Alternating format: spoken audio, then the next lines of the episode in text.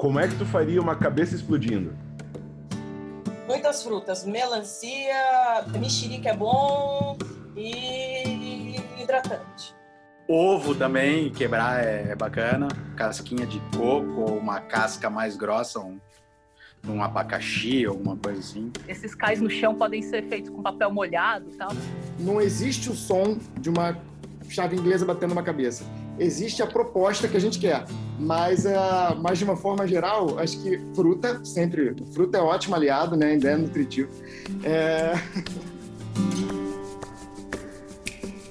Eu tinha pedido, não sei se vocês conseguiram fazer isso, para cada um trazer um objeto que achasse diferente, inusitado, divertido.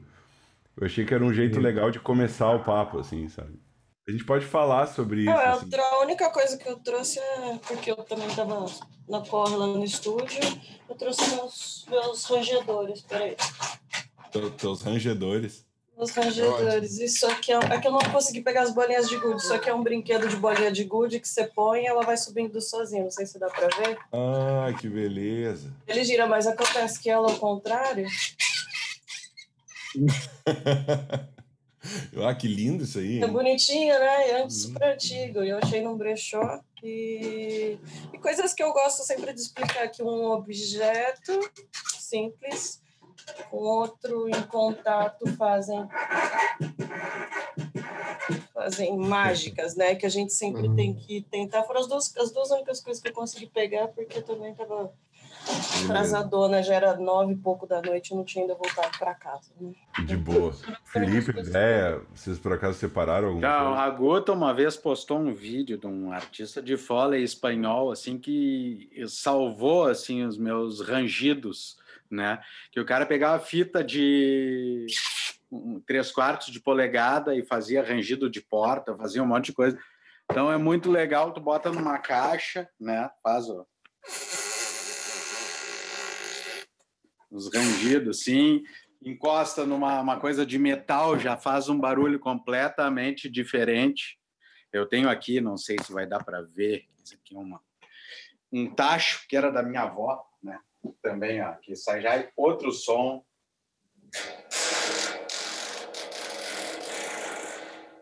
Ótimo.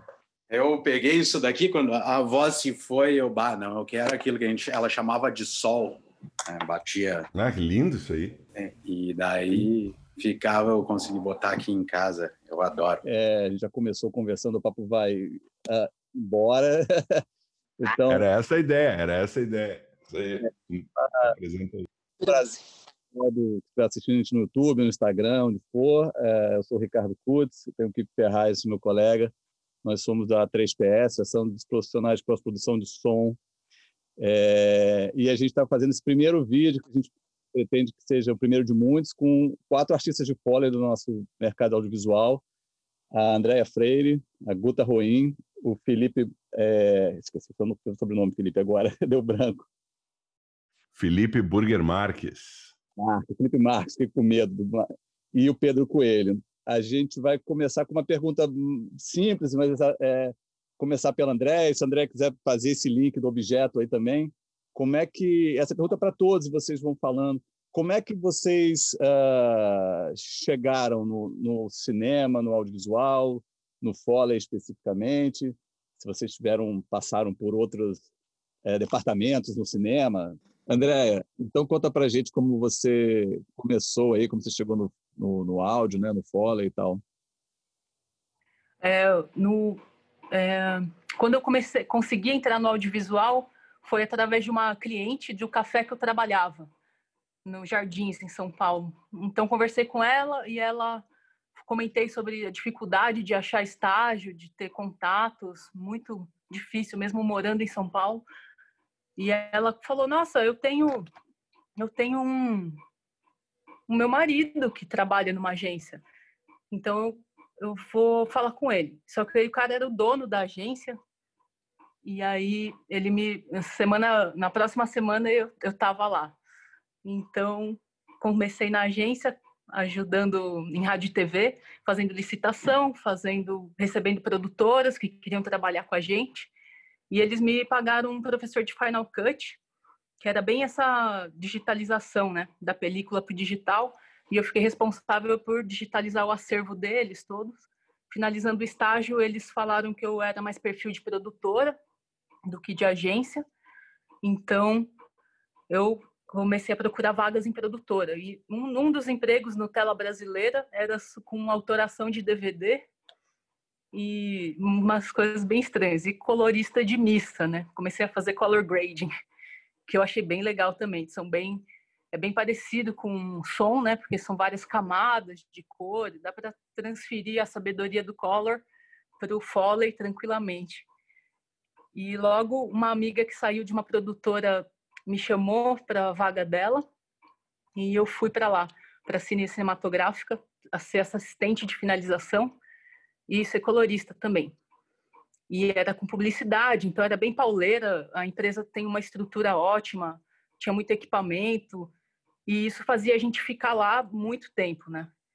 Numa dessas folgas que eu consegui, eu fui para Ouro Preto, no Festival de Cinema, e eu me apaixonei lá pela cidade.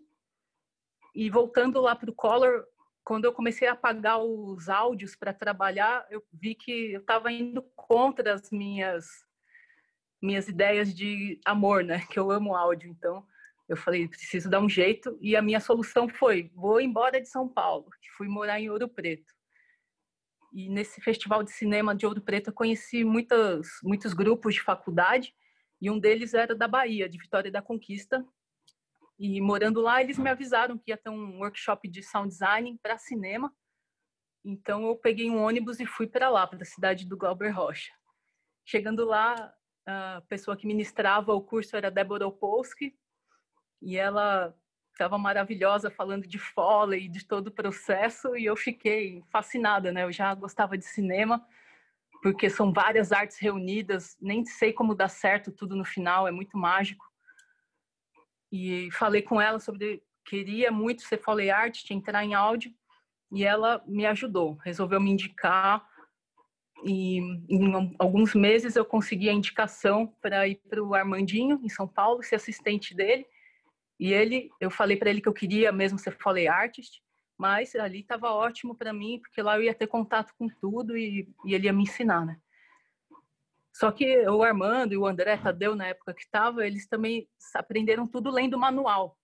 Então, eles não ficavam me ensinando, eles lê aí os manual ou fica acompanhando. Então, e passou um ano mais ou menos, o Armando acho que comentou com o Laroca, e o Laroca estava precisando de artista de Foley, então ele me fez essa ligação me convidando para ir para Curitiba. E eu, nossa, falei, Armando, e agora? Ele faz o que você quiser, que você está bem-vinda onde você quiser ficar. Mas eu acho Foley um setor muito legal, você vai gostar. E eu, daí eu fui e fiquei sete anos lá gravando nessa sala maravilhosa, cheia de objetos e densidades e vários tipos de trabalho, né? Peguei essa transição de longa-metragem para séries também. Não que já tinham feito séries, né? Mas esse boom das séries que vocês sabem, que tinha que ser mais dinâmico e a gente com a cabeça de longa. E nossa, foi no começo bem bem difícil assim de, de conseguir consolidar, mas acho que sempre tem desafios na nossa área, assim, sempre está mudando, a gente nunca é igual nunca faço um som com o mesmo objeto, gosto de esquecer como eu fiz para sempre ter novas ideias assim. Acho que era isso. Beleza, quer, quer mostrar o, o papel? Tá com o papel aí ou não? É, o papel, gente, nem sei como que eles fazem lá, mas como no começo é muito difícil gravar coisas líquidas, né? Que é papel, água, roupa, eles se mexem tão curvos que você, a gente não sabe no começo como fazer. E o ideal do papel é ele nunca estar tá amassado e ele ser sempre muito maior do que o que está na tela. Então, aqui, essa folhona de craft, ela é ótima para fazer, abrir jornal, com classe e tal, e não ficar aquela folhinha muito, muito ruim. Uma folha A4, fazer com uma folha A0, que aí não fica aquele som de bíblia, Talvez se fizer uma Bíblia, faz com uma A4 mesmo. E esse é um dos segredos do papel, assim, que eu adoro. E dá certo. E é lindo, né? muito legal. É, Guta, conta pra gente aí um pouco como foi seu caminho.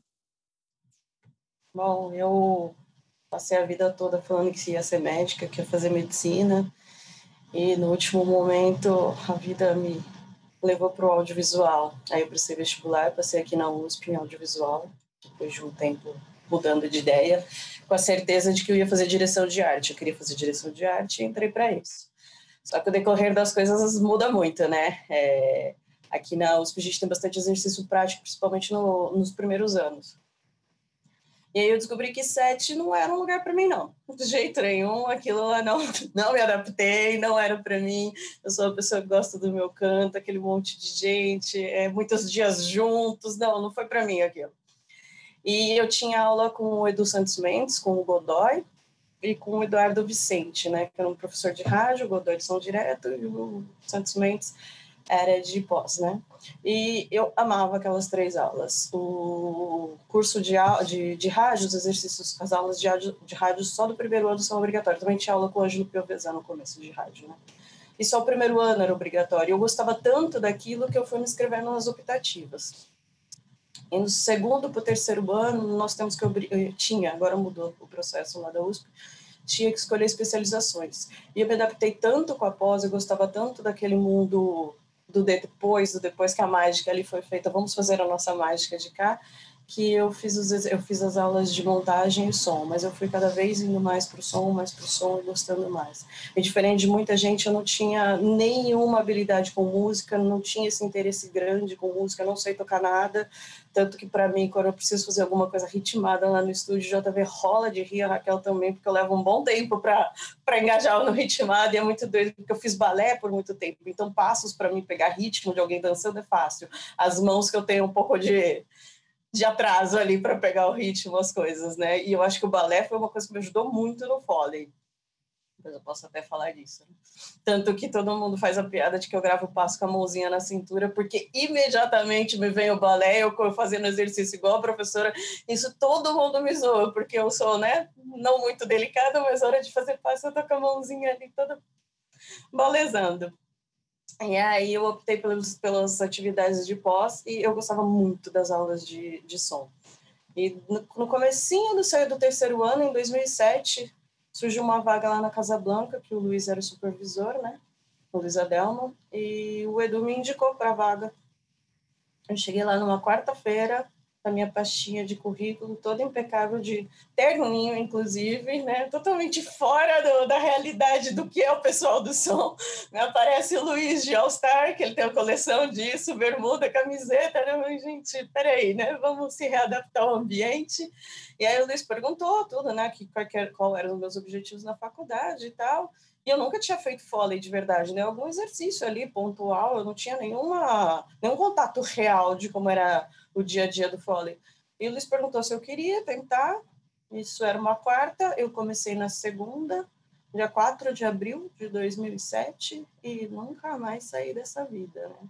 Então, estou lá, eu meio que entrei sem querer, porque eu era uma pessoa também, eu gostava muito da pós, mas essa coisa de ficar muito tempo sentada ali no computador também, acho que é um problema de nós quatro aqui, a gente é um pouco inquieto, né? É visível que nós somos inquietos, a gente não consegue, a gente tem uma, a gente precisa de uma atividade física ali diariamente, né? E eu fui uma criança que fez muita atividade física, fui uma criança meio hiperativa, então eu gostava muito, mas ali no Foley eu me encontrei muito mais do que no sentar e editar, porque eu me mexia o dia inteiro, eu criava o dia inteiro.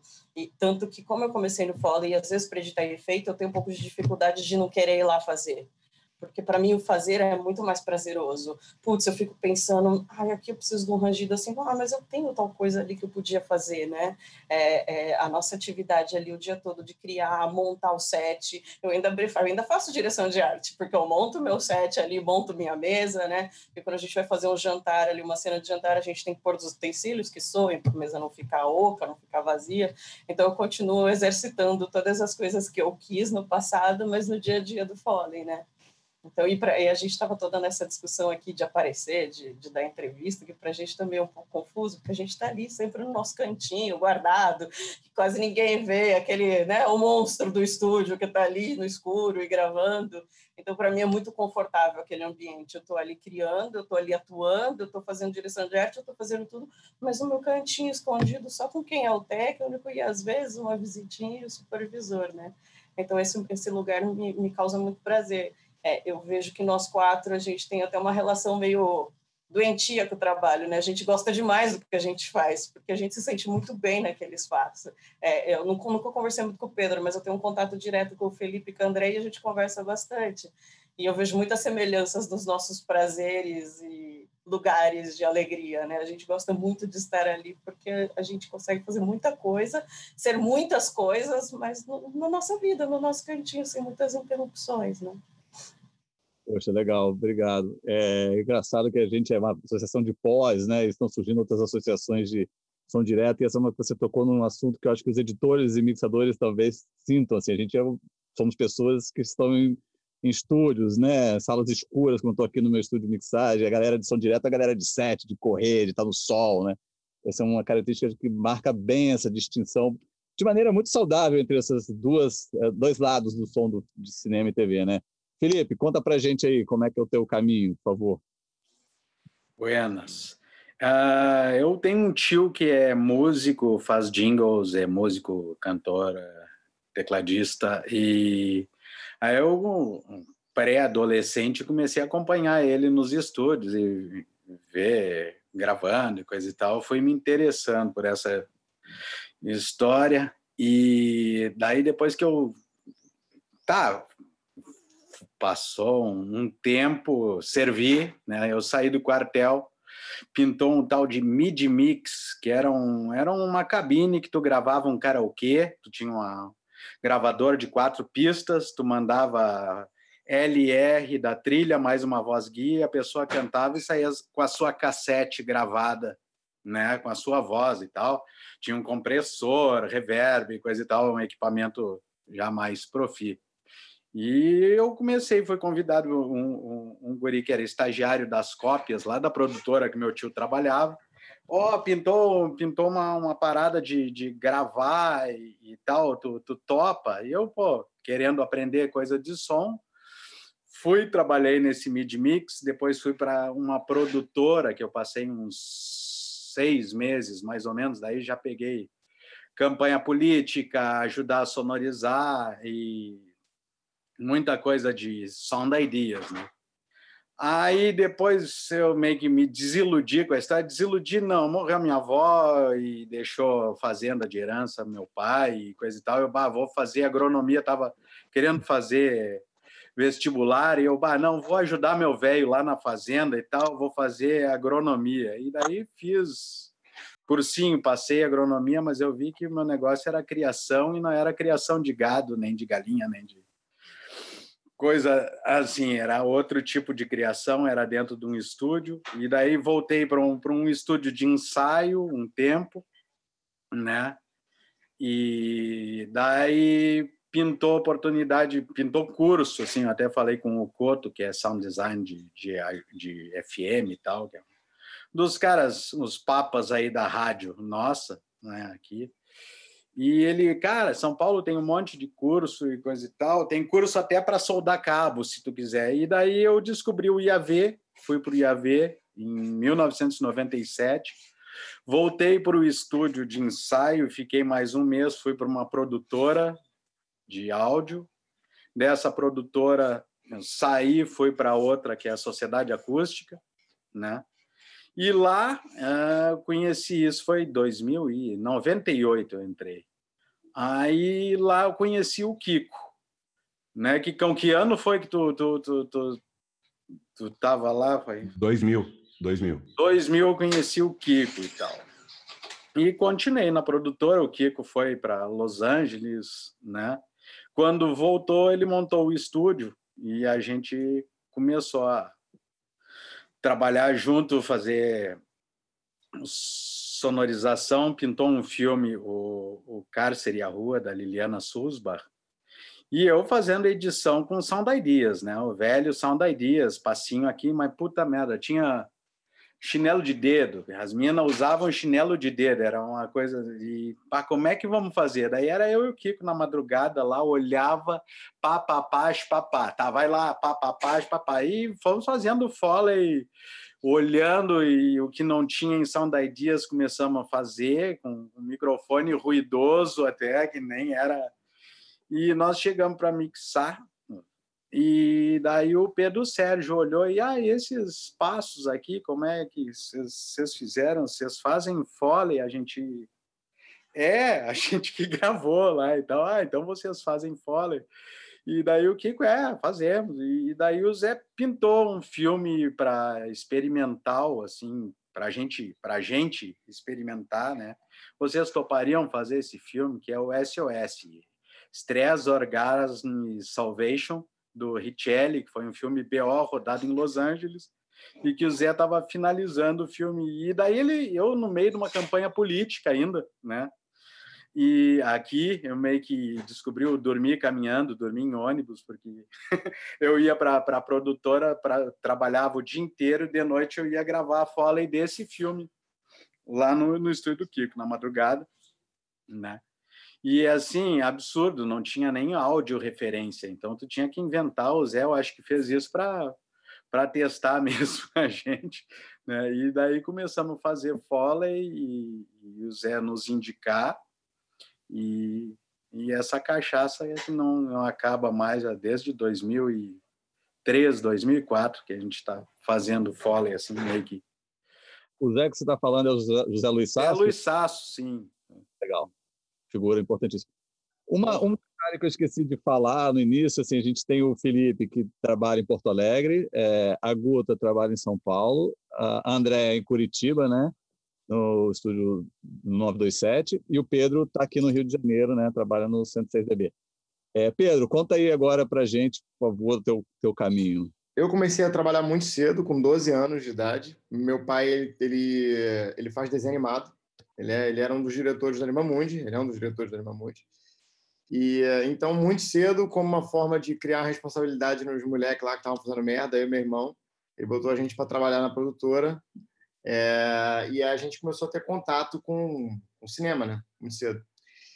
E também cedo, assim, relativamente cedo, eu comecei a tocar, né?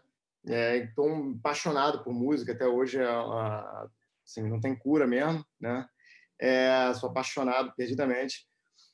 E fui trabalhando com animação, assim, né? É, trabalhando no Animamundi. Aí eu comecei a estudar essa parte do, da gravação, né? Falei, cara, vou pedir uns estágios aí e tal.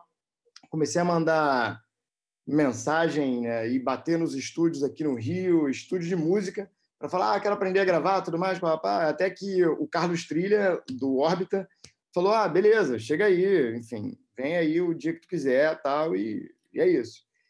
E eu fui lá e comecei a ter um contato com essa parte mais técnica, digamos assim, né? Do, da música, do áudio e tal.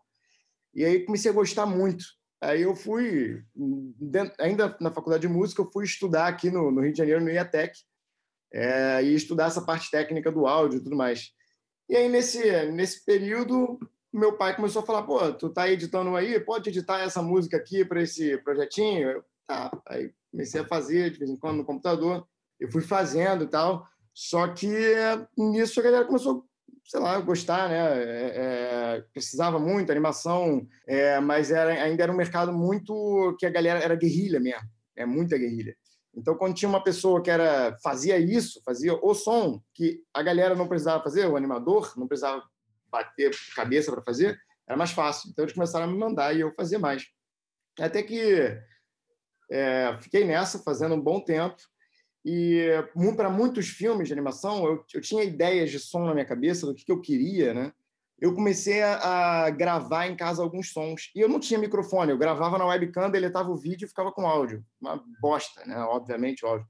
Mas eu comecei a gravar muita coisa, muita experimentação, doideira, sabe? Misturar coisas loucas, enfim. Em 2009, eu fiz um, em 2008, eu fiz um filme chamado Menina da Chuva, com a Rosária, que, e a gente fez um filme junto que no final até ganhou um prêmio de som em 2009. E eu fiquei, porra, como assim que eu estou ganhando prêmio? Não fiz nada. E aí, em 2010, veio um cara chamado Andy Malcolm, aqui no Brasil, que é o cara, enfim, ele tinha acabado de fazer Alice no País das Maravilhas, enfim, o novo, né, com Johnny Depp e tal. E ele é um cara do Foley, assim, que faz, fazia Foley há 40 e poucos anos, e o cara era muito fera, muito fera. Ele veio dar uma masterclass aqui, aí eu paguei e fui ver. E lá na masterclass, todo mundo, aquela coisa que ele fala, ah, alguém quer fazer alguma coisa aqui? Alguém quer participar? Quem quer fazer isso aqui? Eu? Eu quero fazer, eu quero fazer, eu quero fazer. E ele, pô, então vem, então vem, vem. Eu fui subindo toda hora lá para ficar fazendo tal. E comecei a pirar naquilo. Falei, caraca, meu irmão, eu gravo as coisas em casa para fazer as animações e ele mostrou um exemplo com animação. E eu fiquei, caralho, porra, existe isso, essa galera existe, a galera que faz só isso. Caralho. E descobri que ele ia estar na Rio, no, na Rio Cenário, daqui no Rio de Janeiro, é, no dia seguinte. E aí, como não quer nada, fui na Rio Cenário no dia seguinte, né? Peguei lá uma caipirinha, fiquei rodando até que eu encontrei ele, pura coincidência, né? Eu falei, pô, que coincidência, você aqui, pô, lembra de mim e tal. Ele falou, claro que eu lembro, porra. Ele levantou a mão toda hora, participou pra caramba, sei lá o quê, pô, senta aí, vamos conversar. E aí eu comecei a conversar com ele e falei que, pô, que aquilo ali era muito maneiro, muito interessante, assim, né? É, que eu adorava o aspecto físico do negócio, assim, é porque como músico, né? A gente gosta de pegar um, um instrumento e tirar um timbre diferente das coisas e tentar. A gente está sempre buscando tirar o melhor som, né? E brincar com as coisas, com elementos que não são musicais e tirar um som, isso para mim era muito, muito interessante, né? É ser instrumentista do mundo, né? Das coisas, né?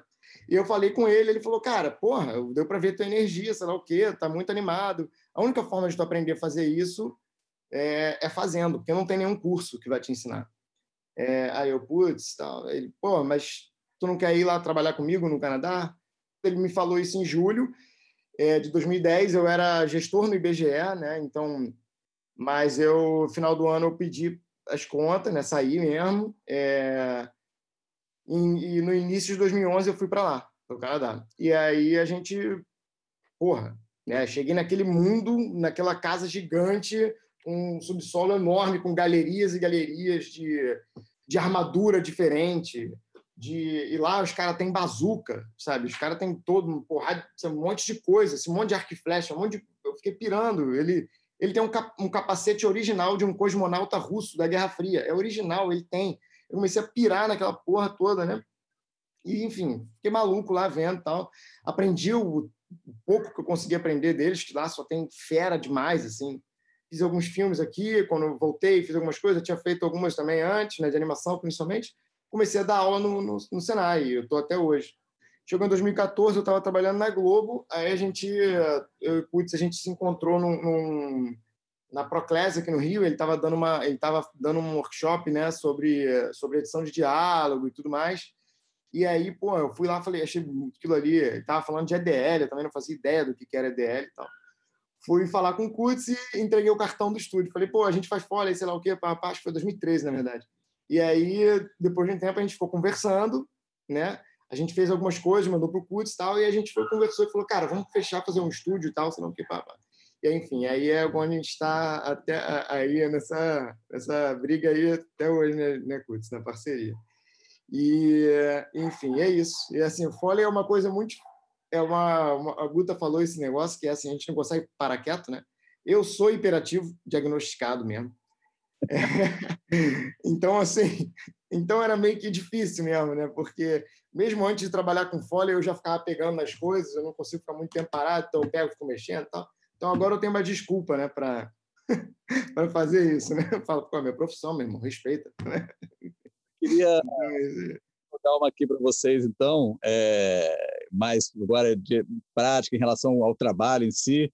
Como é a relação de vocês com duas pessoas, com o técnico de gravação de vocês, se vocês têm uma pessoa que trabalha sempre com vocês e que vocês criam uma relação de compositores, de, de parceiros ali, uh, como é a relação? O Foley eu brinquei ontem com o Kiko, que é tipo o judiciário, né? Assim, ele só age se for acionado, né? Ninguém fica fazendo Foley sem. Então, imagino que todo, quer dizer, todos vocês têm uma relação com editores de som, né, com supervisores que procuram vocês, e também talvez existam relações de parceria. Ah, então, também como é, como é, que é isso e como é que começa o trabalho exatamente? São três perguntas em uma, mas acho que elas podem ir se completando. Eu queria fazer um adendo sobre o comentário do Pedro. Eu tenho certeza que todo mundo faz isso. Quando você está na casa de alguém, de repente alguém pega um saca-rolha para abrir o vinho e tem um som bonito, aí você já fica de olho no saca-rolha, né? aí você pergunta para a pessoa: você gosta muito desse saca-rolha? Se eu tiver outro, você me dá esse? Eu é adoro a maçaneta da casa dos meus pais. Eu adoro é a maçaneta. É muito comum a gente sabe, mas você não pode tirar né, necessário. Mas é muito comum eu pedir as coisas para alguém. Gente, você gosta muito disso? Poderia me dar? E aqui em casa a gente tem uma regra, e até o JV, que é o meu técnico, ele também já fez isso. Esses dias ele mandou uma mensagem com uma foto dessas esteirinhas de tipo bambu para fazer suplá. É fora ou joga fora? Aqui em casa isso é uma frase regra. Quebrou alguma coisa, a gente não quer mais alguma coisa, meu marido tem que perguntar, é fora ou joga fora? Você falou do, você falou do J, JB, é o teu parceiro de gravação? JV. Hoje, assim, eu fiquei sete anos e meio na Casa Blanca, de supervisor, e aí eu saí e virei frila. É, lá na Casa Blanca eu fiquei muito tempo, eu e a Rocha, com a Rosana, que hoje é mixadora, que também está na 3PS, né? A gente, acho que foi a pessoa com quem eu fiquei mais tempo gravando, mas eu e a Rô, a gente trocava lá. As duas eram artistas e as duas eram técnicas. Porque lá na Casa Bloco a gente tinha uma coisa muito legal que o Luiz, ele instituía a ideia de que todo mundo precisava saber um pouquinho de tudo para a gente entender o quanto a gente podia ajudar o outro. É, mas chegou um momento que eu não deixava mais ninguém entrar no Foley. Todo mundo podia fazer tudo menos entrar no Foley. Porque era bem tipo os ursinhos da Caixinhas Douradas. Se alguém entrava no Foley e tirava uma coisa de lugar, naquele caos, eu já saía perguntando quem entrou no foley, quem mexeu e tirou tal coisa do lugar. É a nossa bagunça consciente, né? Eu sabia que alguém tinha entrado lá e eu ficava muito brava, porque depois é difícil achar, né? A gente sabe onde tá, tá um caos, mas a gente sabe onde tá aquilo. E lá na Casa Blanca eu cheguei a fazer tudo. Né? Eu editei diálogo, às vezes chegava um curto, o Luiz dava inteiro pra gente, ele só mixava. Né? A Rô teve interesse na mixagem, eu não tive. Era uma coisa que eu continuava gostando de ficar ali quietinha, separada, então eu não fiz. Então a gente trocava. É, dependendo do tipo de som que ia fazer, dependendo do dia também, se uma estava mais cansada, outra estava mais mal-humorada, a gente ia revezando, né? Hoje eu trabalho com o JV e a Raquel. O JV também é mixador e a Raquel é editora e técnica. A gente reveza dependendo da quantidade de trabalho. Nesse momento da quarentena, eu estou só com o JV, porque só nós dois temos carros, para a Raquel não pegar o ônibus, tudo, então a Raquel está tá ficando mais protegida, né? É mais separadinha. Então, eu tive esses dois momentos de diferença de, de, de, de rotina. E hoje eu trabalho bem mais, com, mais tempo com o JV. É, eu, eu tenho muita dificuldade em trocar as pessoas, né? Eu acho que a gente é, é, quase casar também. A gente precisa se dar bem, a gente precisa ter a mesma energia, o mesmo tipo de piada, porque também a gente tem que manter uma relação saudável, porque a gente às vezes passa 10 horas com o fone e o microfone, é a única troca, não tem outra pessoa. A gente passa muito tempo junto né? É uma overdose de convivência. Então a gente tem que fazer um exercício diário de, de, de ter uma relação saudável, né?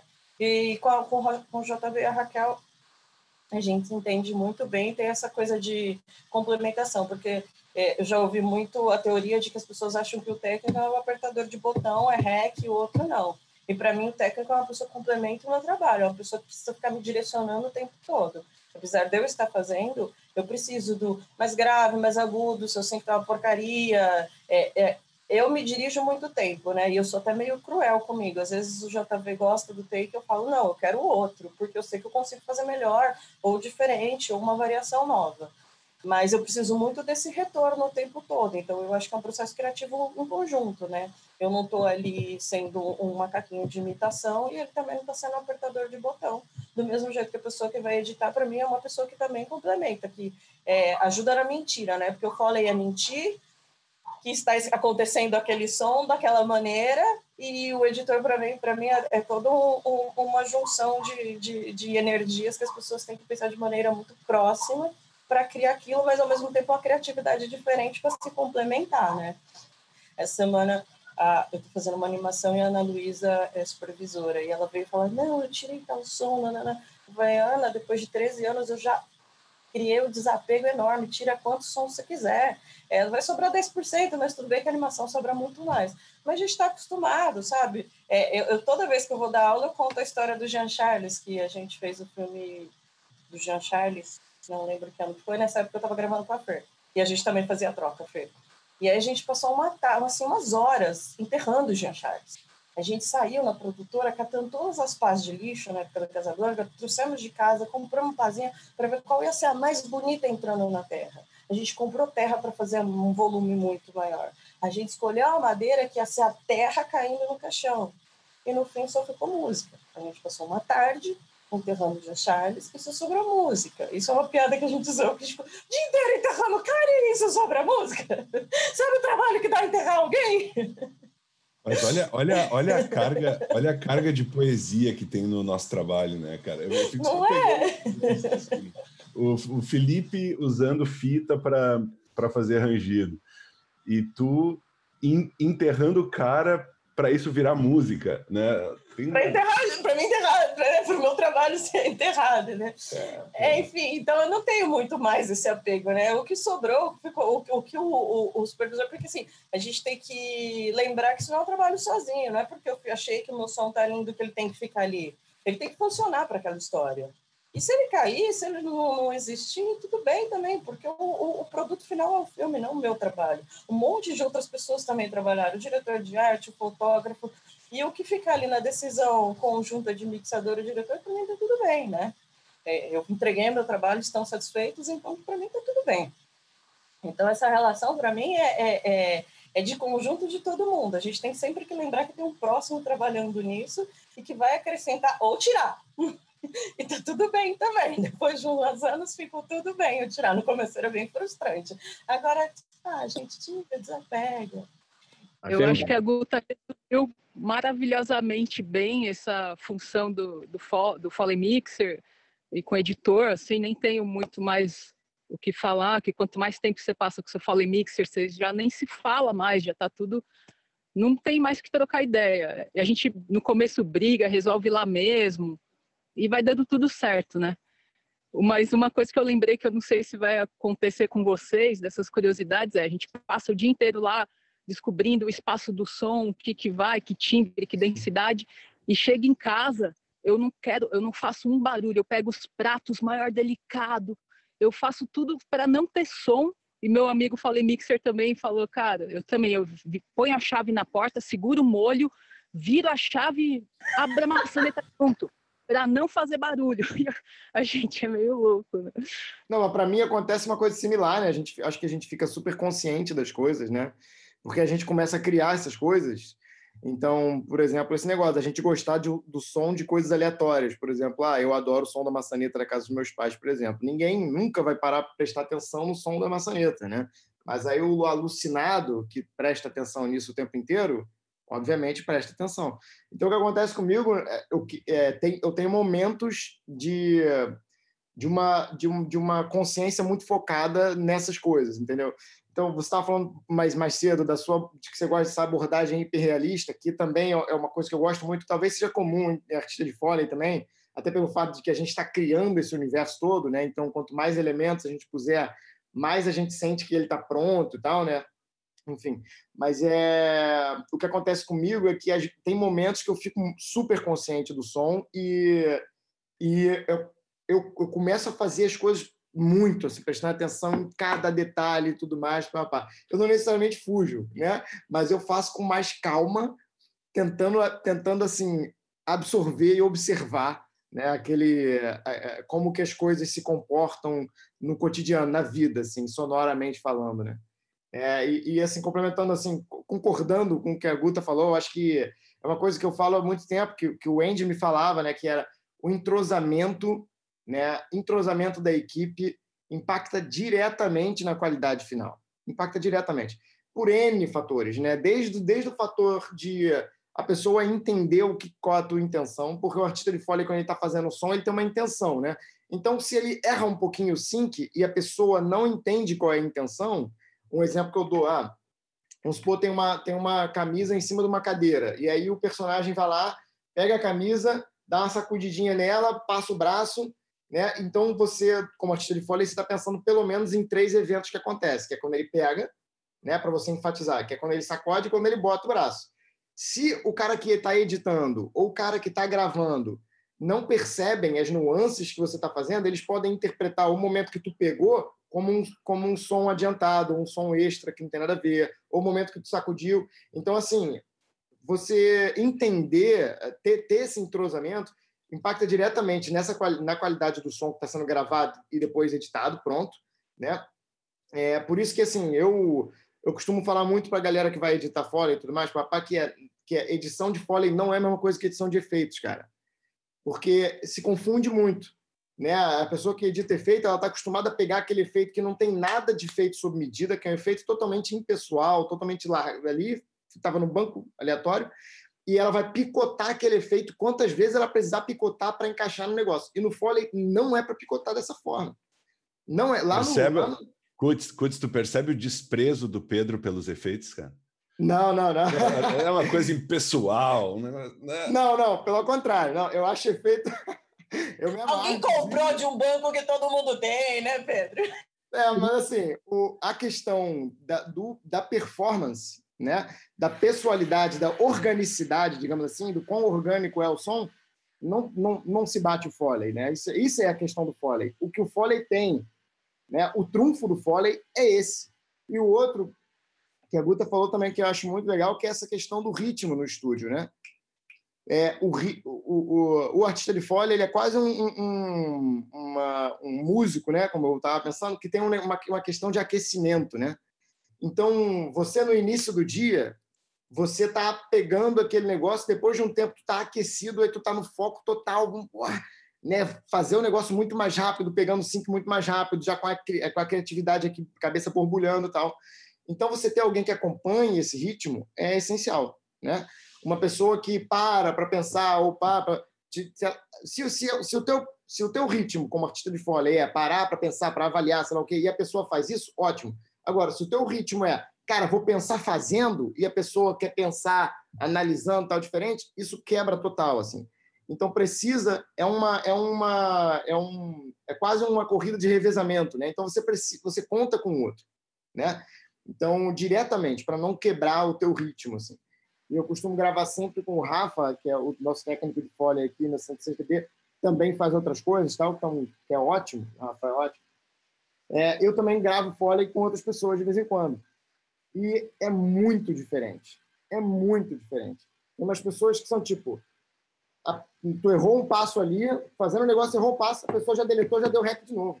Deletou, deu rec de novo, deletou, deu rec de novo. E a outra pessoa não. Deletou e falou assim: olha só, o quarto passo ficou fora. E aí vai lá e bota para dar rec a partir do segundo, sei lá.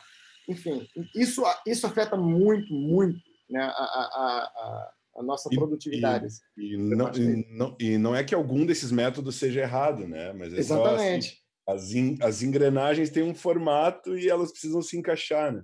Perfeito. Não, e é outra coisa assim também, uma coisa que o Pedro falou dessa relação, né?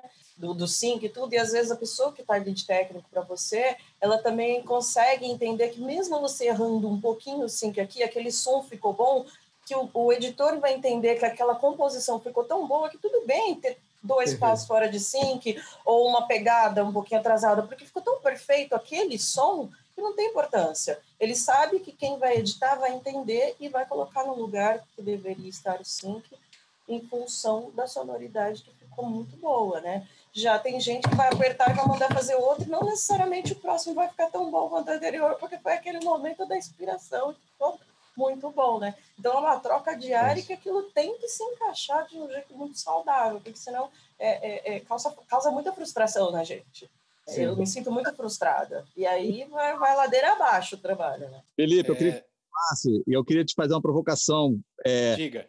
Um podcast outro dia, é, onde os caras do Skywalker Ranch definiam que Foley é uma arte da performance, né? Eu vou fazer o link uhum. Pedro falou da edição de efeitos, das livrarias, eles perguntavam, o entrevistador perguntava sobre essas livrarias de som de Foley, ou até a ideia de tocar Foley num sample, num sampler, né? Então, que é uma técnica também, mas eu, eu vendo o Pedro falar, a gota, eu, queria, eu tô vendo isso daí, eu queria que você falasse disso, assim, né? Eu tendo a acreditar também, é, e a gente tá aqui, o nosso vídeo deve falar para muita gente, uma coisa talvez educacional também, é, do Foley ser essa arte da performance, né? Quer dizer, é muito diferente, por mais que toque num teclado e possa ter uma dinâmica, de um artista performante performando com um parceiro ali de gravação. Ah, é completamente diferente, né? Tanto é que a gente descobriu o Foley depois de né, nesse, nesse, filme que eu tinha falado e nunca mais toquei. Os meus CDs aqui estão mofando, acho que faz muito tempo que eu não, não uso, a não ser uma coisa muito efeito, assim, né? Mas é, e o negócio da, da parceria, realmente, eu, eu e o Galimba já estamos, Renato Galimberti, Galimba, queridão, Uh, nós já estamos uns 10 anos juntos, né? E, cara, é, eu errei um passo, eu tá, dali, não precisa nem, sabe, já, já sabe onde é que tá, não piscou, tá, tá, tá certo, né? E, e o negócio também, eu não sei se com vocês, Guta, André, Pedro, rola, de o, o cara querer ajeitar, não, ficou bom, não, quero fazer de novo, não, mas eu ajeito aqui, é quatro frames para cá, e daí dá aquela coisa de tu querendo refazer um trabalho que tu acha que podia ficar melhor e, e o cara já botou em sync e, e ficou perfeito. Às vezes a gente fica naquela coisa de achar pelo em ovo, assim, né? De, de querer. Eu, pelo menos, eu sou muito, muito, muito detalhista, assim, a ponto de. Bom, né? Antes eu decupava e o Kiko não deixou mais eu decupar, porque senão eu via o passarinho em 15 plano eu querendo fazer, né? Então. Bem legal é... falar de de, porque acho que a gente microscopicaliza muito, né? Trabalhando muita coisa, muita coisa. Então, tem que ter uma tática para a gente entender que está fazendo isso, dar uma afastada, uns minutos, para depois voltar, porque senão você não termina a cena, né? E pode é. ocorrer é. os excessos que daí tira a atenção central da cena, que é a cena, né? Não o som. Então, Exato, é, é e, e, é uma coisa que a gente sempre gostaria de, de ficar mais tempo em cima e, e fazer melhor, mas eu acho que é, é, como também, eu acho que mixagem, edição, qualquer coisa, é, se a gente é apaixonado pelo que a gente faz, a gente acaba se livrando do trabalho, porque é senão a gente fica nele o tempo todo querendo fazer né, se livrar no bom sentido de não, tá, tá bom, tem que ter um, um, um momento de chega, é isso aí. E, e Tudo para pegar uma trilha parce... depois, eu falo. É, é, essa coisa, eu, eu não sei, eu ainda tenho traumas com isso, Guta, de tá, tudo bem treinar o desapego, mas tem uma cena que eu sempre falo que é do, do Meu Nome Não É Johnny, quando morre, o, é um plano sequência quando morre o, o, o pai do Johnny lá no andar de cima e que chega enfermeiro e anda e daí um piso é madeira, o outro piso é frio e não sei o que até chegar constatar que o pai está morto e volta aquele plano de sequência. Putz, eu demorei horas para fazer aqueles passos e fazer todo o sync de repente trilha. Mas o que que se vai fazer, né? A gente tem que treinar o, o desapego, né? A gente tem Mas... problemas com cenas de morte, definitivamente. É, cenas de morte, né? A gente nunca espera. Não, eu ia, eu ia só dizer que fica, fica a dica para vocês se juntarem e fazerem um curta sobre um editor que é assassinado. É. tá bom. Não, só, só ia falar esse negócio do importante da, da. A gente assiste, eu, pelo menos, meu método, chega o filme, eu assisto o filme, vejo o tamanho da encrenca, né? O que, que tem de coisa que não tenha no estúdio que eu tenha que buscar, né? O Galimba normalmente decupa o filme, né? Uh, recebe lista do, do, diretor de som ou não recebe, daí depende do, do, de cada caso, né? Mas claro que o ideal era tu já receber o som separadinho, uma lista com, com o que aqui não precisa foley, aqui precisa, aqui plano super detalhe, aqui só quem está na frente, né? A gente recebeu um assim que eu fiquei muito como seria o ideal assim foi um filme uruguaio nós recebemos uma decupagem que tinha até a foto screenshot da, de cada por cena com tudo que entrava de ambiência, o que entrava de efeito, o que precisava de foley. Eu fiquei assim bobo de, de, de ver assim a, a, que quanto mais a pessoa mostra o que, que ela quer, mais a gente pode atender, né? Assim, a tudo, de repente não ficar pirando no, no passarinho aquele 15 quinto plano, né?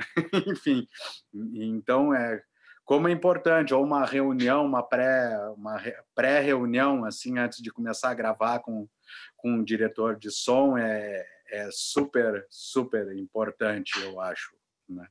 Falou tudo, é isso, cara. Muito bom. Não, deixa. Mas é porque eu estou muito em busca da unidade sonora, né? E para eu vejo isso nos filmes gringos, assim, que, putz, está tudo tão redondo, tão lindo, pensado, as passagens e tal, e tem estilos, e às vezes não consigo fazer isso em alguma coisa, e queria, né? Ter uma unidade sonora do começo ao fim e tal, ou personagens de objetos que dá para fazer com série. Se o cara sempre anda com aquela bolsa, vamos fazer tal som. Mas são coisas que a gente vai conseguir conquistar nos próximos. Legal isso. Sabe que eu, eu, eu, eu tava. Eu assisti os sete filmes, os sete longas brasileiros do Festival de Gramado na semana passada. Eu, eu, eu, tava, eu fui, fui parte do júri foi uma experiência que eu nunca tinha vivido. Primeiro, porque eu tenho dois filhos pequenos, eu fazia muito tempo que eu não conseguia assistir sete filmes seguidos por sete noites, né? Só isso já foi um sonho realizado para mim. Mas uma, mas agora isso que tu falou, Andréia, sobre a, a, busca da unidade, eu acho que eu, assim como editor de som, desenhista de som, né? Eu, eu, eu não sou artista de Foley, né? Mas eu penso muito nisso, assim, né? E, e, e os trabalhos de som que mais me chamaram a atenção são aqueles trabalhos que tinham uma, uma proposta única, sabe? Que não pareciam, assim, uma junção de pessoas de uma equipe que não necessariamente tiveram uma conversa artística antes, sabe? Os filmes que mais me chamaram, que me tocaram em termos de som, são aqueles que, mesmo com alguma imperfeição, parecia que estava todo mundo trabalhando para contar essa história sonora de um jeito e não de vários ao mesmo tempo. Então, acho que isso é uma busca nossa, assim, né? Acho que a gente, até fazendo uma, uma, uma provocação, acho que isso, isso é uma coisa legal que eu acho que teve um momento quando a gente começou a fazer, isso talvez tenha acontecido com todo mundo, em que tu fica em dúvida se tu consegue fazer. Será que eu consigo fazer o som disso aqui? Porra, é um barco sendo arrastado para dentro d'água, é um barco, eu estou dentro de um estúdio de 5 metros quadrados. Será que eu consigo? Eu acho que a gente passou dessa fase. Eu acho que a gente consegue. Às vezes junta com efeito, junta com pink noise, de algum jeito a gente consegue. Eu acho eu queria fazer essa, essa provocação. Agora que a gente sabe que a gente consegue fazer os sons, é, será que não é o momento de pensar quais sons deveriam estar e quais sons não deveriam estar? Porque quando a gente, quando a gente consegue, a gente entra nessa luxúria, né? Ah, eu posso tudo, agora eu vou fazer tudo, né? Mas e será que isso está a favor do, do filme ou contra o filme, né? Seria uma, um passo seguinte ao saber fazer, né? O que, que vocês acham? Eu penso que é, é uma, é uma coisa que eu, que eu já falei muitas vezes, que é, eu acho que é impossível você separar o Foley do desenho de som. Todo artista de Foley tem dentro de si um cara que pensa no desenho de som. É impossível, porque quando a gente tem uma opção, assim, de centenas, às vezes milhares de calçados para escolher, e a gente escolhe um específico, né? milhares, acho que não sei se, alguém aqui tem, mas o Andy tinha 10 mil, entendeu? É um negócio absurdo. Mas assim, é, é absurdo. É, mas assim, mesmo que, a gente, mesmo que a gente tenha 20, se a gente vai escolher um, esse um tem um propósito. Né? Então a gente, a gente não consegue fingir que a gente não está não tá fazendo desenho de som, entre aspas. Então, quando a gente tem uma proposta é, mais clara, né, mais definida, é muito melhor né? Porque a gente não fica escolhendo no improviso, entre aspas. Porque a gente está tá sempre fazendo essas escolhas. Qual copo que eu vou usar para fazer ele botando o copo na mesa? Porque às vezes o copo igual ao copo do, do set não vai ficar um som que a gente acha interessante. Às vezes é um personagem. Às vezes são dois personagens bebendo no mesmo copo, só que o copo de um a gente vai, vai usar um copo para soar mais imponente, pesado, e o copo do outro um outro copo. Então, assim, a gente ter uma essa essa direção clara ajuda muito também a gente tomar as decisões mais assertivas, né?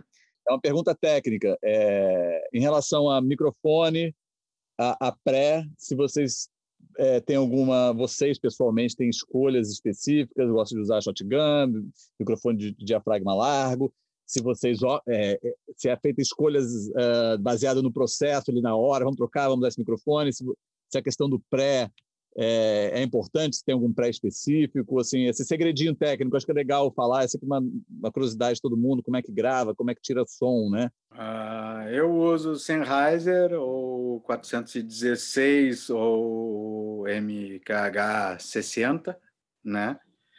E, claro, quando tem alguma coisa mais é, explosiva, alguma coisa que precise de um gravão, assim, de uma captação mais de, de sala, às vezes eu até abro a porta do, do corredor para dar mais um reverber natural, assim. E mas, basicamente é o shotgun, né? Mas eu uso, às vezes, diafragma largo quando tem alguma coisa mais que seria mais até efeito do que foley, eu, eu, eu uso diafragma largo, mas basicamente é o, é o, é o velho e bom 416 shotgun e tal. Até o pessoal tem um grupo de artistas, Foley Artists Latinoamérica e tal, que teve umas, umas palestras e, e, e coisa. E, e o cara falou que estava usando, também usava diafragma largo para para essas performances mais efeito, assim, né? Ah, o pré que eu uso é o, o ISA ISA 1, não ISA 4, né? É um ISA Focusrite. Eu acho que tem que ser silencioso, né? Quando vai gravar roupa, tem que soar roupa e não roupa mais chiado. Então não, não tem como, né? Roupinha, às vezes, né? O sonzinho ali, aquelas. É, é, é isso. Não sei vocês aí. Eu vou pegar a cola do pré, daqui a pouco eu mando um WhatsApp pro JB para perguntar, porque lá no estúdio tem como lá já foi um estúdio de música, eles têm três prés que são bem legais. É, de microfone a gente usa às vezes o 416. Eu tenho um Neumann KMR81 e eu e o Felipe a gente se conheceu pessoalmente quando a Diana veio aqui para o Brasil, né, Felipe? E o que a gente tem até uma foto que a gente tirou todo mundo junto, que a gente fica brincando, parecia que a gente estava na fila de algum show superstar, porque a gente estava mó animado. Mas era, né? Mas né? era. Realmente era, né? Você lembra que, que, é a gente estava. A Jenna, ela é uma artista de foley do Skywalker, ela trabalha lá há mais de 20 anos, né? E no ano seguinte, ela veio em 2013, acho. No ano seguinte eu tive a oportunidade de visitá-la e conheci o Skywalker, fiz um, um passeio com ela. E aí ela perguntou lá dentro, porque assim, ela não tinha, ela não, ela, ela me passou todos os nomes de microfones que eles usavam. Eles tinham o 416, esse da Neumann e o 414 da KG, né? E como eu estava lá e o dólar não estava essa fortuna, eu acabei comprando o Neumann para mim, arrependimento profundo de não ter comprado mais, porque a gente não sabia que o dólar ia virar essa bomba atômica.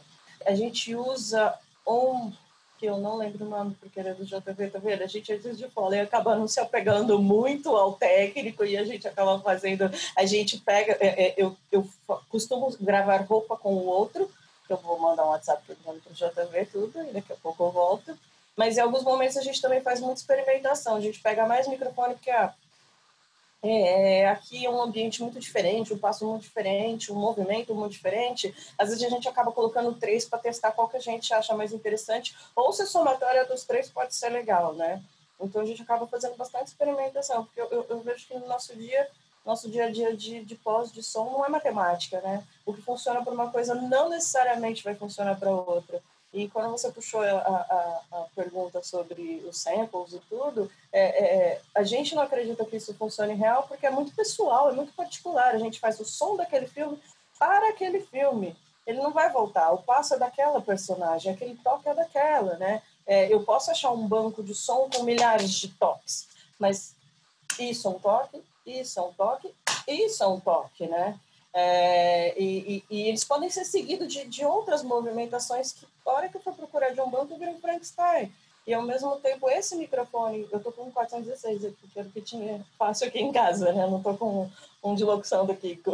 Ele não vai, talvez, funcionar para o próximo filme na hora que eu fizer esse contato, porque talvez seja no espaço, e onde cápsula larga fique mais legal esse contato no espaço, apesar de a gente fazer fazer no espaço. Então, eu acabo não me apegando. É fácil, eu costumo gravar com Neumann. É, a gente fez bastante teste com, com diferenças, passos normais, internos ou externos, a gente acaba seguindo norma. O que a gente muda bastante é que a gente tem algumas tapadeiras para fazer né, mais fechado, mais aberto, isso, isso a gente acaba trabalhando bastante. Então, o, o, pelas condições financeiras reais, porque o equipamento aqui é muito caro para gente. Eu gostaria de ter milhares de microfones disponíveis para fazer muito mais teste, mas não tenho. Então, a gente acaba é, fazendo um milagre com o que a gente tem. E quando tem alguma dúvida, vamos experimentar. Dá o próximo aqui, dá todos quantos, quantos a gente tem. É, a gente eu, eu quer fazer um teste que a gente está, o nosso o do JV quebrou, com um microfone de contato para fazer algumas coisas para essa animação que eu estou fazendo. Eu nunca usei microfone de contato no Foley, mas me deram uma dica, eu faço questão agora de tentar. Mas talvez fique uma porcaria ou não, né? Então eu acho que a gente acaba é, se apegando às questões técnicas no sentido de quanto melhor o pré, melhora nosso resultado, porque o sinal ruído deixa a gente muito mais livre. Eu já recebi várias mensagens de, ah, eu estou gravando fora, mas eu tenho muito ruído do mundo, se eu subo o pré, fica aquele chiadão. Realmente, quanto melhor o pré, mais limpo vai ser o que você quiser e mais liberdade de ter dinâmica sonora você vai ter. Isso é fato. Quanto mais melhor o microfone, ele vai ser mais caro, necessariamente, não tem como, né? É, e talvez você consiga mais resultado, mas não necessariamente aquele microfone que é uma fortuna vai funcionar para o Foley.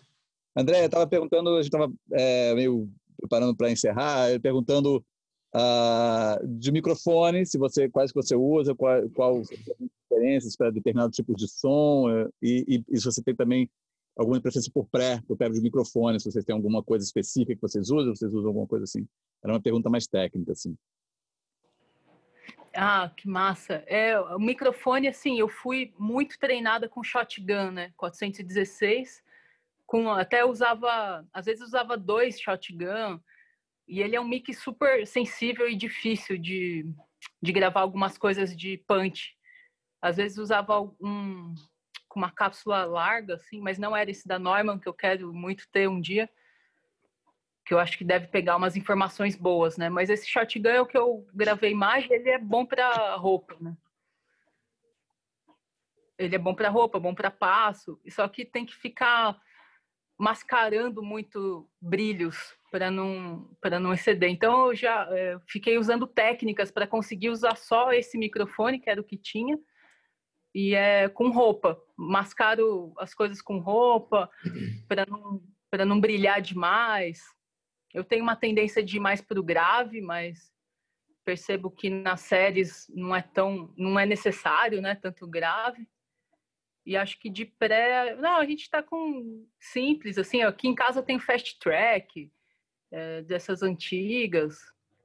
Mas eu quero muito. Eu estou construindo um estúdio aqui no mato e vou tentar ter uns equipas bons, né? Como eu fiquei lá no Armando um tempão e ele é fascinado por equipamento, tudo que ele consegue investir, ele compra.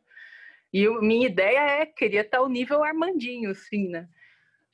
E, e, essa, essa fase que eu tô, não sei como é que vocês, conversando com vocês, vai poder ser bom, porque a minha ideia é, eu quero ser contratado para fazer um projeto por vez. Eu quero me dedicar a um projeto para conseguir chegar na unidade sonora que eu tanto sonho. Porque eu não quero ser rica mesmo, para mim, e poder fazer aqui em casa, né? Mas com, será que eu vou conseguir um projeto por vez? É, me dedicar e realmente ter toda a atenção que eu posso dar para o editor, para o mixador, até finalizar esse projeto. Eles vão saber para quem reclamar e tudo.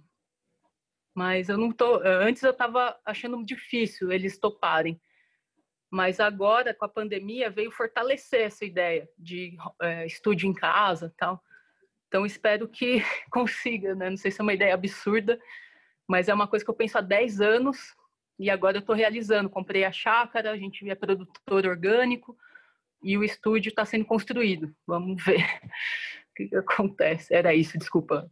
Imagina, é uma, é uma, é uma chácara nos arredores de, de, de Curitiba, é isso? É em Morretes, é 50 ah, quilômetros. E aí vocês e... São, são, são, produtores orgânicos e tu tá, e tu tá construindo um estúdio de fora aí. Né? Isso, estou construindo aqui, vai ser de steel frame e tal, para ficar bem resistente mas eu queria ter, ia ser um projeto grande de um Foley Farm, né? Era um sonho que eu tenho de que eu queria que mais pessoas do som tivessem e esperei um tempo para a gente comprar uma terra junto, grande, e fazer vários estúdios, mas ninguém quis, daí eu, daí eu resolvi fazer. Mas se toparem, se vocês quiserem, conte comigo. Então... Queria fazer um Sky, Skywalker Ranch em Morretes aí. Né? Skywalker, Andréia. Nossa, o, o, o, Kiko, vocês lembram naquela palestra da Dia, na hora que ela foi imitar o Harrison Ford, que surreal, que ela levantou, ela fez tanto filme dele, lembra? Não sei se vocês lembram disso. Que ela começou a andar igual eles faz. Gente, é ele andando, que assustador, né? Ela foi o cara tantas vezes que ela internaliza. JV me mandou, a gente tem uma SS Logic Alpha VHD, uma Universal Audio 4710D e uma Ave de Omni e uma Apollo que ele não deu mais detalhes. Vendo? Não me apego aos nomes.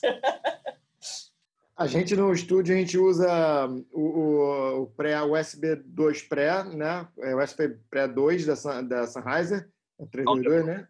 Sound é, Sound device. Devices, Sound Devices, Sennheiser, Sound Devices.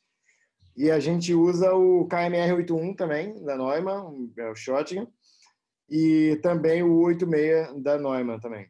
87. Mas, 87, tá. E a gente já, já, já usamos o. A gente já usou o C- o CS3E, que é um mic bem bom também. Foi emprestado pelo Paulo Ricardo. É, E eu já gravei, já gravei também com o 416, que esse era o padrão também lá no, no, no End. Mas eu acho que escolha de microfone depende muito do som, né? Uma coisa que vocês já falaram do que, que a gente está buscando, né? E também da sala, né? Porque uma sala, uma sala maior, ela, ela, ela consegue soar melhor os graves, né? Por exemplo, ela não, ela, ela, uma sala pequena, ela faz sobrar algumas frequências, cria certas né, né, ressonâncias e tal. Então acho que depende muito também de- desse do que, que a gente está fazendo. Também no nível né, do som, se é uma coisa muito alta ou muito detalhada, tal, né? É, aliás, o, o John Rash, que é um outro artista de Foley que trabalha lá com a Diana também, que são dois fenomenais, ele faz direto uh, live falando né, das coisas que ele faz e como e tal. Muito legal. E uma coisa muito comum lá é o Foley de perspectiva, né? Que você usa mais de um microfone, né? Lá no, no End ele tinha um microfone que ficava assim muito longe, muito, muito alto pra caramba. O estúdio, um dos estúdios dele era tipo o tamanho de um de uma quadra poliesportiva, era gigante a parada. E esse microfone ficava super longe e tinha um outro um outro microfone um pouco mais perto, mas também era distante. E, e tinha e eles usavam o microfone para o mais próximo mesmo ou 416 mesmo, né? Porque aí você consegue brincar com o eixo também. Então, algumas coisas que inclusive eu aprendi lá, assim, ah, eles iam gravar corrente, aí tinha muita sibilância na corrente, aquele agudo que incomoda, quebra o eixo, né? Sai do eixo do microfone ali e tal, vai cortar um pouco disso, tal, enfim. Então, eu acho que eu acho que para escolher microfone depende muito do, do, do projeto, das, da, da sala e do, do som específico que a gente está fazendo, né? Mas, Posso- obviamente, Posso propor uma dinâmica aqui? A, a- a gente está chegando perto do fim. Eu queria fazer uma, uma proposta para vocês, mas aí, aí tem que ser assim, ó, tem que ser rapidão, tipo ping-pong. Guta, como é que tu faria uma cabeça explodindo? Muitas frutas, melancia, mexerica é bom, é, faca, não tem cabelo. Se tiver cabelo também tem uma peruca boa para dar uma sujada e os pedaços caindo também ajudam bastante a dar a melecada e hidratante. Maravilha. Felipe, como é que tu faria uma cabeça explodindo? Acho que com tudo que a Guta já disse ali, de repente, ovo também, quebrar é, é bacana. É, depende do estúdio como vai ficar depois, assim. Mas é muita fruta. ahn, não sei, alguma coisa para dar um, um crunch melhor, assim, sei lá, uma, uma casquinha de coco ou uma casca mais grossa, um, um abacaxi, alguma coisa assim. É. O creme hidratante, Guta, bah, tu me salvou as minhas melecas e nojeira, porque eu fazia uns troços no estúdio, ficava nojento, fedendo e hidratante pelo menos fica cheiroso, né? Fica nojento. Cheiroso mas- e hidratado. Andréia, Andréia, sobrou algo aí? Me diz o que mais Cara, tu usaria? Fala aí. Acho que vai poder ter umas camadas, né, esse som, mas acho que para dar a sensação de antes da explosão é um hang, uns rangidos de saturando. Aí na explosão as frutas e esses cais no chão podem ser feitos com papel molhado, tal, para ter essa sensação. Mas a explosão, com certeza a gente tem que usar um efeitinho digital já, de effects, uma camadinha e, a- e essas coisas, um hang, uma explosão e papel molhado. também. Papel molhado, maravilha. Pedro? Então é engraçado essa pergunta, porque foi uma pergunta que o Andy me fez no Canadá. Ele fez assim: só que a pergunta foi: como você faria uma chave inglesa batendo numa cabeça? E quando eu vim responder, ele já me cortou falando: tá errado. Eu nem deixou eu falar, ele tá errado, tá errado. Ele falou: não existe o som de uma chave inglesa batendo numa cabeça. Existe a proposta que a gente quer. Então depende da perspectiva de quem está vendo, né, de qual cabeça que está explodindo, de qual gênero do filme, qual a função dessa cabeça explodindo na cena. Se for comédia, já fazer diferente, né? É, então, assim, acho que é, tem muitas considerações, né, para a gente responder direto cabeça explodindo. Mas, é, mas de uma forma geral, acho que fruta sempre, fruta é ótimo aliado, né, ainda é nutritivo. É, não que a gente coma do chão depois, eu nunca fiz isso. Mas a melancia acho que ia ser ótimo. É, alguma coisa para dar o crunch do osso, assim, né? Depende de como foi a cabeça explodindo, mas assim, se for de dentro para fora, né? né? É, eu usaria algum crunch do osso. Uma coisa que eu faço, que eu uso, eu boto macarrão, pene, alguma coisa dentro de uma meia e amarro para a meia cortar um pouco daqueles agudos e aí eu só torço a meia. Eu tenho essa meia lá no estúdio, eu podia ter trazido inclusive. É uma meia cheia de macarrão dentro que eu só, ela tá lá para sempre, só torcer. Quando ela parar de instalar, eu jogo fora o macarrão troco. É, é isso. E, e, uma outra coisa que, a, que aqui, depois eu até recomendar vocês lá no grupo, passar para vocês isso, é a chemi, que é uma chamoise, sei lá como é que pronuncia isso, que é uma camurça orgânica, de, de bicho mesmo, que vende lá fora. Você molha, ela seca, ela tem um som completamente diferente. Você, quando você molha ela, ela absorve, ela fica com um som ótimo para gore, sanguinolência, essas coisas nojentas assim. Vou passar para vocês, é excelente. Então, eu usaria é, mais ou menos esses elementos. Só um adendo, tem um vídeo de uma entrevista, que eu não vou lembrar o nome dela agora, desculpa, é de Foley do Game of Thrones. Não vai ser spoiler, porque o negócio já acabou. Tem uma cena que um homem morre com a cabeça esmagada, com a mão do gigante. E é muito legal ela mostrando como ela fez. Ela pegou um macarrão que aqui no Brasil não é comum ver, ele é bem grande, ele é, é, é um caninho bem grande, ela põe dentro da boca, em alguns momentos ela quebra com a boca fechada e em alguns momentos com a boca aberta. Eu já usei essa técnica depois de assistir várias vezes também para osso quebrando, né? Dói a boca, às vezes corta a gengiva, mas o som fica bonito, então tudo pelo som. Eu queria só perguntar sobre. É que tem pessoas que gostam de som de dente no copo, é meio, meio. Cada um gosta de uma coisa, mas eu inventei que deveria ter o Golden Teeth Awards, porque você quase perde o dente, cara. Toda hora o personagem vai bater. Aí quem fizesse mais ganharia o dente de ouro, assim, para poder usar sempre. Só uma bobeira. o substituto, né? a, a 3PS vai criar o Golden Teeth Award, vai ser o prêmio de Foley. Não precisa ser tão específico. Gente... gente, eu queria agradecer a todos vocês, foi um prazer. Esse é o primeiro vídeo que a gente está fazendo, primeira entrevista. Espero que, como falei, primeiro de muitos, com supervisores, outros artistas de Foley, editores de som.